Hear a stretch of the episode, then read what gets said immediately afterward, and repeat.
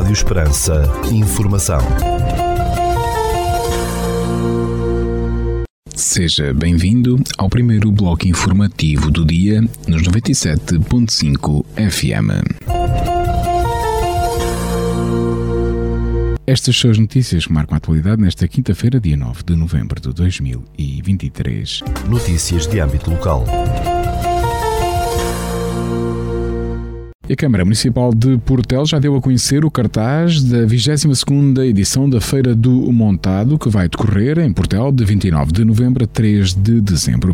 O cartaz principal do palco montado contará com as seguintes atuações: quarta-feira, 29 de novembro, Lucky Duckies.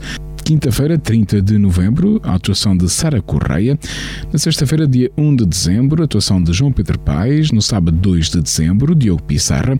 E no domingo, 3 de eh, dezembro, a noite dedicada aos artistas do Conselho de Portel. Durante o ano de 2023, o Teatro Nacional Dona Maria II põe os pés em todo o território português, disseminando a sua atividade artística, envolvendo as populações, os agentes culturais e as administrações autárquicas de mais de 90 conselhos do país. Tal como a epopeia homérica, o projeto Odisseia Nacional é também um retorno ao espaço onde sempre residiu a missão pública do Dona Maria II, a amplitude do território nacional. O município de Portela acolheu desde a primeira hora e com entusiasmo nesta proposta, trazer o Teatro Nacional a Portel, explorando e identificando novos caminhos de promover o teatro e as performances de palco, envolvendo a comunidade e os diferentes públicos. A programação desta Odisseia procura democratizar exponencialmente a oferta teatral, fomentando a criação artística local com projetos intergeracionais e inclusivos que refletem a diversidade do país a partir de escalas regionais. Propõe-se ainda relacionar o pensamento contemporâneo com as identidades locais, aproximando as comunidades de novas linguagens artísticas. Assim sendo, entre os dias 5 e 12 de novembro, tem lugar em Portela uma série de performances artísticas que integram a Odisseia Nacional do Teatro Dona Maria II. O agrupamento vertical de Portela, através das professoras de inglês dos primeiros, segundo e terceiro ciclos, Sónia Cruxo e Susana Curto, e a professora de espanhol, Elizabeth Conceição, convidam toda a comunidade educativa, pais encarregados de educação, a visitar até ao dia 10 de novembro a exposição patente na Escola EB23 Dom João de Portel, dedicada ao tema Dia de los Muertos e Halloween. Nesta exposição podem ser vistos os trabalhos efetuados pelos alunos do agrupamento de Portela. Notícias da região. O menir de Patalu, em Nisa, no distrito de Porto Alegre, foi classificado como monumento de interesse público, de acordo com uma portaria publicada no dia 14 de setembro em Diário da República. A portaria, que tem como entidade emissora o Gabinete da Secretária de Estado da Cultura, Isabel Cordeiro, indica que o menir está situado na Tapada da Bajanca, na união das freguesias de Espírito Santo, Nossa Senhora da Graça e São Simão. Talhado em granito, de feição fálica, e apresentando ternos vestígios de decoração gravada com motivos serpentiformes, deverá ter sido erigido no Neolítico Antigo, mais concretamente em meados do quinto milénio antes de Cristo. Segundo a portaria, o monumento encontrava-se tombado quando da sua identificação, tendo sido depois reerguido 6 metros a norte da localização original, devidamente assinalada com um padrão de forma a permitir a preservação da sua fossa de implantação. O menir do Patalou apresentando cerca de 4 metros de comprimento e 7 toneladas de peso, constitui um dos maiores menires de tipologia explicitamente fálica da Península Ibérica. Os quatro passos processionais de Borba, construídos entre as décadas de 1750 e 1760, foram classificados como conjunto de interesse público segundo uma portaria do Governo publicada no dia 14 de setembro em Diário da República. A portaria, consultada pela agência Lusa, foi assinada pela Secretária de Estado da Cultura Isabel Rodrigues Cordeiro no passado dia 28 de agosto. Segundo a publicação do Governo, são classificados os passos processionais do Alto da Praça, da Rua de 13 de Janeiro, da Rua de São Bartolomeu e da Rua do Marquês de Marialva, os quais são particularmente imponentes, assumindo grande protagonismo na cidade. Fortemente vinculadas às comunidades locais, estas notáveis e singulares estruturas, fruto de uma única campanha construtiva, distinguem-se de outros exemplares próximos pela sua monumentalidade, qualidade arquitetónica e riqueza e coerência ornamentais. As fachadas e os retábulos, tirando partido dos mármores da região, conjugam-se com as telas, óleo, pinturas murais e estuques decorativos, todos alusivos à paixão de Cristo, lê-se no documento. Além da classificação, o portaria também fixou a respectiva zona especial de proteção. A proposta de fixação da Zona Especial de Proteção, ZEP, do Castelo e da Igreja Matriz de Alcácer do Sal, apresentada pela Direção Regional do Património Cultural, foi aprovada pelo Governo e publicada no dia 14 de setembro em Diário da República. Segundo o anúncio do Diário da República, consultado pela agência Lusa, o Governo aprovou a fixação da Zona Especial de Proteção, o ZEP, do Castelo de Alcácer do Sal, considerado como Monumento Nacional, e da Igreja Matriz, também chamada Igreja de Santa Maria do Castelo, classificada como imóvel de interesse público. Com esta definição da Zona Especial de Proteção, o Governo fixa a criação de uma zona non adiaficante, onde, entre outras ações, apenas são permitidas intervenções que visem melhorar as condições de fruição e conservação, tais como trabalhos de investigação, consolidação, conservação e restauro, valorização e requalificação de percursos de visita. Será ainda criada uma área de sensibilidade arqueológica correspondente a toda a zona especial de proteção, que obriga, entre outros, à realização de sondagens e acompanhamento arqueológico em todas as intervenções, públicas ou privadas, que envolvem impacto no solo, assim como a criação de cinco zonamentos.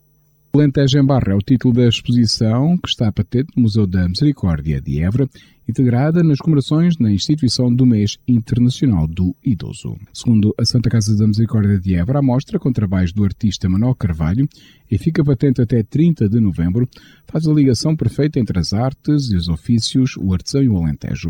A região Alentejo é uma das mais envelhecidas e muitos dos ofícios de outros tempos correm risco de ter continuidade apenas na memória. Esta exposição vem inverter essa tendência e apresenta-se como uma ode à população sénior alentejana às mãos que moldaram, teceram e criaram artes, assinalou a Santa Casa da Misericórdia de Évora. O Instituto Politécnico de Beja, sediado naquela cidade, conquistou a certificação de ouro no programa Healthy Campus, em português Campo Saudável, dinamizado pela Federação Internacional do Desporto Universitário.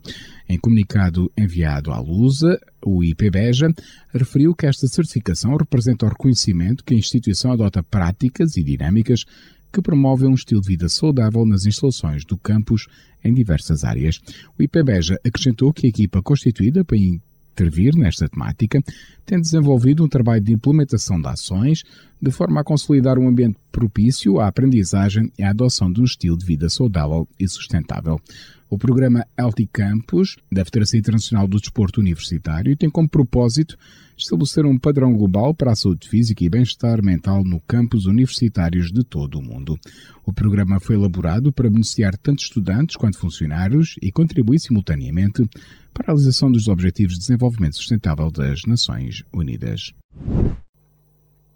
O acesso à área de serviço de autocaravanas de Almodóvar vai ser gratuito até o próximo dia 18 de novembro, anunciou a Câmara Municipal local. Segundo a autarquia de Almodóvar, esta área de serviço de autocaravanas de Almodóvar está instalada junto ao Complexo Esportivo Municipal, ao lado da Estrada Nacional 2, contando com equipamentos e estruturas próprias para o desenvolvimento da modalidade de autocaravanismo. No local, que funciona 24 horas por dia, 7 dias por semana, podem estar em simultâneo 17 autocaravanas, dispõe de um lugar de estação de serviço, zona de estacionamento com tomada elétrica, zona de abastecimento de água potável e local de despejo de águas cinzentas. Inaugurada em setembro de 2022, esta área de serviço de autocaravanas de Almodóvar possui ainda uma zona de merendas com mesas e bancos e rede wireless, estando ligada à vila por uma via pedonal e uma ciclovia. Ficamos agora com a atualização da informação a partir da sala de situação do Comando Territorial de Évora da Guarda Nacional Republicana. Bom dia, senhores ouvintes. Fala-vos o Sargento-Chefe Manuel Seabra da Sala de Situação do Comando Territorial de Évora da Guarda Nacional Republicana para vos informar acerca da atividade operacional desenvolvida no dia 8 de novembro de 2023. Na área de responsabilidade deste comando ocorreram sete acidentes de viação, sendo quatro colisões e três atropelamentos, dos quais resultaram dois feridos leves e danos materiais. No âmbito da criminalidade foram registadas 10 ocorrências, sendo 6 crimes contra as pessoas, três crimes contra o património e um crime contra a vida em sociedade. No âmbito o ordem nacional, registámos 121 infrações relativas à legislação rodoviária, 4 relativas à legislação ambiental e uma relativa à legislação policial. Mantemos as operações Resina 2023, Floresta Segura 2023, Campo Seguro 2023, Escola Segura 2023-2024, Artemis 2023-2024 e Operação Road Pool nona fase a decorrer. Por hoje é tudo. A sala de situação do Comando Territorial de Évora assistente efetivo desta unidade deseja a todos os nossos ouvintes o resto de um bom dia. Ficamos agora com a efeméride do dia.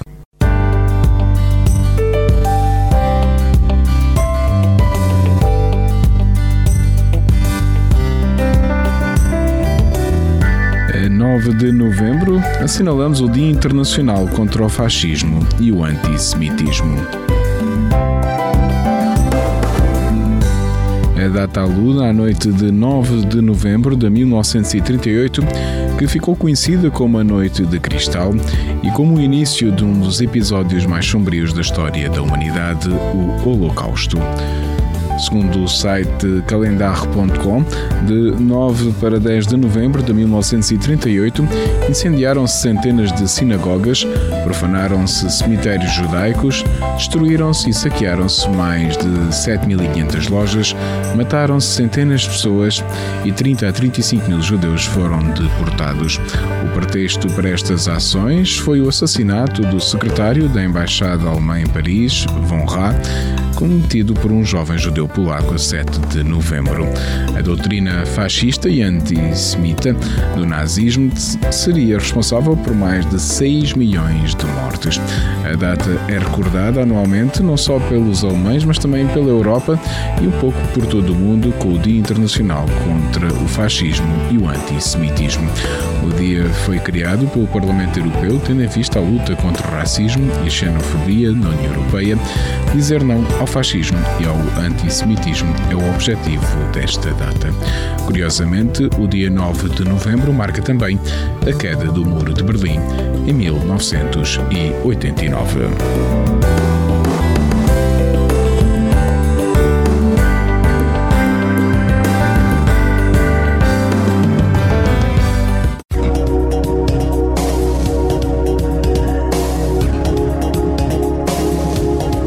Segundo o Instituto Português do Mar e da Atmosfera, para esta quinta-feira, dia 9 de novembro, no Conceito de Portel, temos chuva e aguaceiros com 69% de probabilidade de precipitação, 19 graus de temperatura máxima, 10 mínima e o vento sopra fraco de noroeste. Já para a capital do distrito, na cidade de Évora, para esta quinta-feira, dia 9 de novembro, temos chuva e aguaceiros fracos com 84% de probabilidade de precipitação, 18 graus de temperatura máxima, 10 mínima e o vento sopra fraco de noroeste.